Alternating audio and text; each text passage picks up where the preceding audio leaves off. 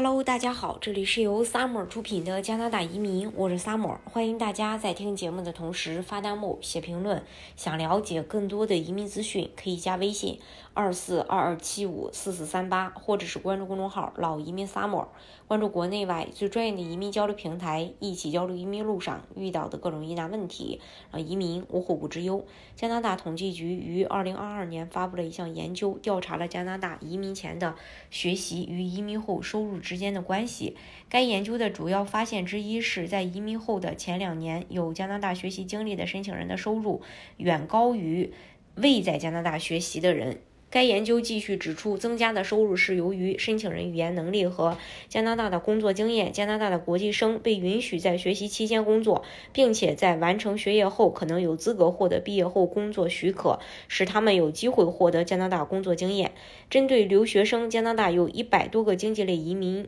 呃，类别便于他们获得永久居留权。加拿大统计局的研究还发现，与具有语言优势的移民前加拿大工作经验的申请人相比，留学生申请人在第一年的收入低于没有加拿大留学经验的申请人，因为留学生在最初几年更倾向于通过继续深造。之后移民加拿大。尽管如此，从长远来看，加拿大留学经历的好处是显而易见的。随着经济移民更多的在加拿大劳动力市场工作，抵达前的特征在解释在加拿大学习的收入优势方面变得不那么重要。移民十年后，曾在加拿大留学的经济移民收入高于加拿大留学经经历的人。加拿大统计局解释说，加拿大学习机构的正规教育为移民提供了适合加拿大劳动力市场的高质量职业技能，并提高了他们融入加拿大经济和社区的能力。那如何在加拿大学习呢？如果你想在加拿大学习，你必须首先选择并申请加拿大指定的学习机构，并获得录取通知书。一旦被录取，你就可以向移民局申请学习许可。申请加拿大学习许可，你必须证明你有足够的经济支持来支付第一年的学费、生活费和回国的交通费。如果你想在魁北克省学习，请获得魁北克录取证书。无犯罪记录，移民局可能会要求无犯罪记录证明。身体健康，移民局可能要求完成体检，让移民官确信你将在学习许可，呃，授权的逗留期结束后离开加拿大。还有获得 PR 途径，从加拿大，呃。这个大专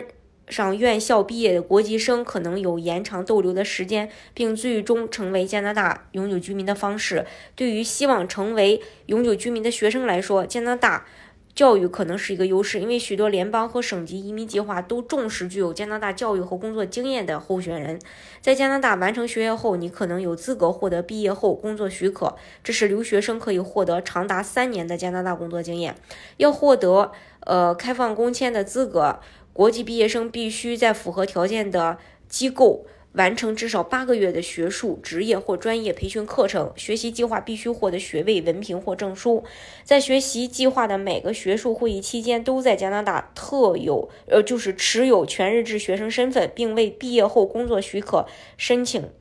一。申请的一部分和从机构获得一份成绩单和一封正式信函，确认申请人已满足完成其学习计划的所有要求。在持有呃这个开放工签的同时，你可以申请一些联邦和省级永久居留计划，例如快速通道和省提名计划，还有。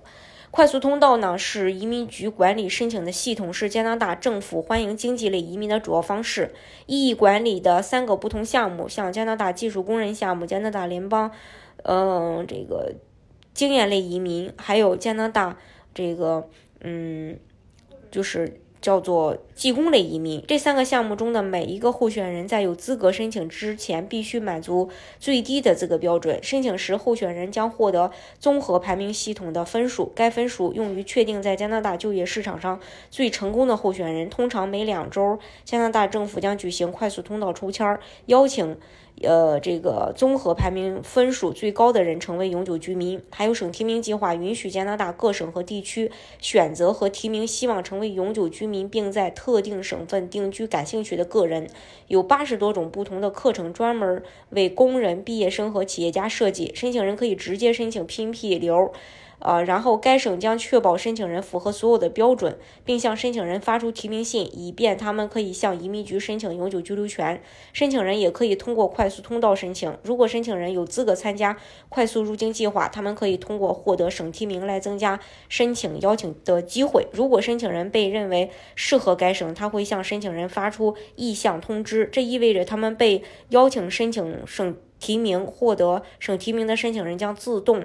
呃，六百有这个六百分的 CRS 积分，这基本上确保了在即将到来的快速通道出签中获得 ITA。尽管快速通道和 PNP 是获得永久居留权的两条最大途径，但魁北克省和联邦政府为国际毕业生提供了其他的选择，例如魁北克体验计划是外国毕业生获得魁北克选择证书的快速通道，这也是迈向永久居留的必经之路。另外，联邦还为国际学生提供其他的经济途径，比如大西洋移民计划和农村。嗯，北部偏远地区的试点移民，